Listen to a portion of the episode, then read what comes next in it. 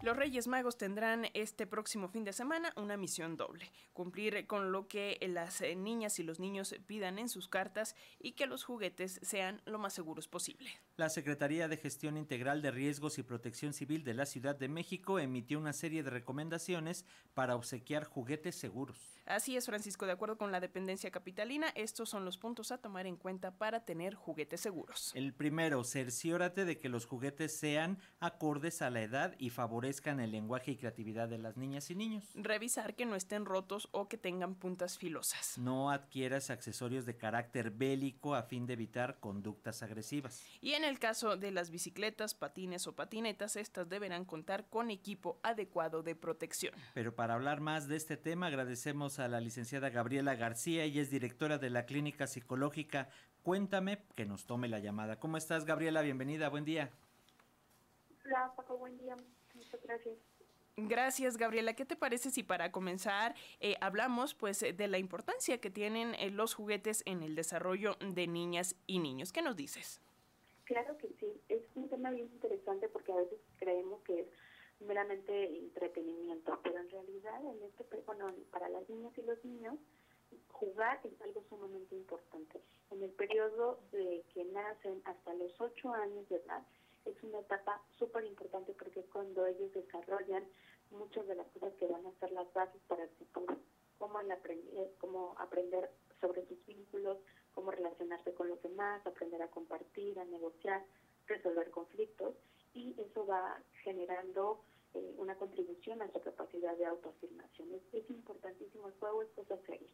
Entonces los juguetes que ellos utilicen van, también tienen una eh, participación súper importante en el desarrollo de la creatividad y de otras habilidades. Gabriela, en ese sentido, ¿cómo podemos elegir de manera adecuada un juguete de acuerdo a la edad de la niña o el niño? Como bien señalas, en este desarrollo este tanto emocional como este, físico, es muy importante tomar esto en cuenta.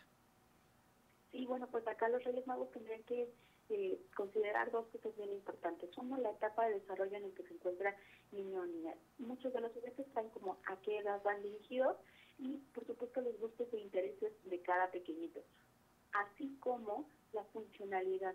Muchas veces creemos que más juguetes es mejor o que mientras el arbolito esté repleto de cosas, entonces hacemos más felices a las infancias, pero no es así.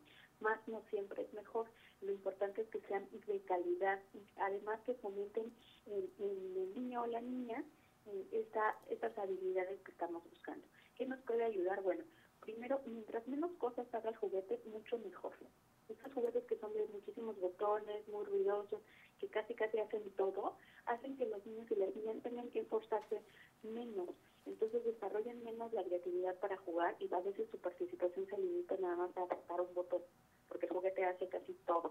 Entonces siempre es mejor pensar en qué, qué juguetes les permiten interactuar, les permiten aprender, les permiten usar su imaginación para que el mismo objeto pueda eh, ser utilizado como varias cosas. Por ejemplo, los bloques de madera nos permiten ser utilizados para construir, pero también para hacer personajes, pero también para jugar a, eh, como si fuera un teléfono. Eso nos va a permitir que los niños experimenten con lo que tienen a su alcance. Eh, ¿Qué nos diría respecto al eh, tema de los juguetes eh, bélicos, de pistolas, de cuchillos, que si bien son de plástico, a final de cuentas, si lo vemos desde un punto de vista, digamos, objetivo, están jugando a matar o están jugando de una forma violenta o similando violencia? ¿Qué nos dirías? Pero como decía hace ratito, a lo que juegan importa porque es como están aprendiendo a interactuar con el mundo adulto.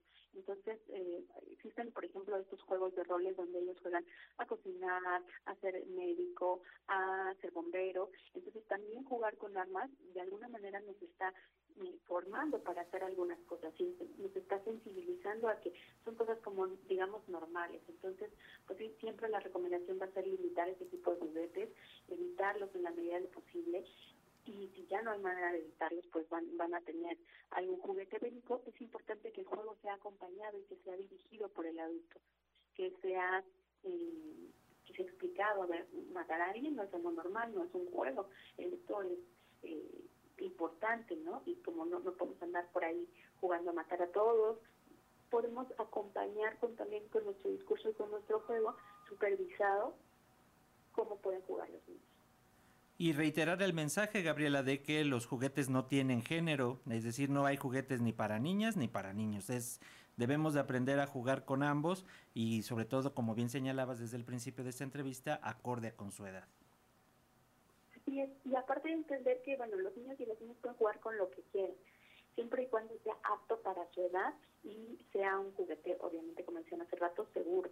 Pero también una gran opción para, para regalar son experiencias en lugar de objetos los niños y niñas que, ah, hay, bueno, hay varios estudios que muestran como los niños y niñas que están muy regalados, que tienen demasiados juguetes, van perdiendo la capacidad de asombro, eh, de pronto se ven como más aburridos con facilidad y esto que decía, no desarrollan algunas habilidades, pierden esta, esta habilidad de inventarse juegos que es algo súper importante y valioso para la edad adulta y bueno, en general para su vida. Pues ahí está. La experiencia decía, es algo muy importante, por ejemplo, también se puede regalar salidas familiares, hacer una búsqueda de tesoros, eh, cualquier actividad que fomente el tiempo de calidad. No solo pensar en los juguetes, sino también en cómo los va a usar, con quién los va a usar y cómo va a pasar tiempo de calidad con la familia.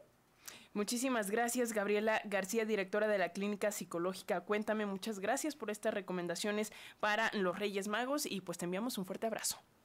Muchísimas gracias. Que estén muy bien, Alicia. Hasta luego. Hasta luego.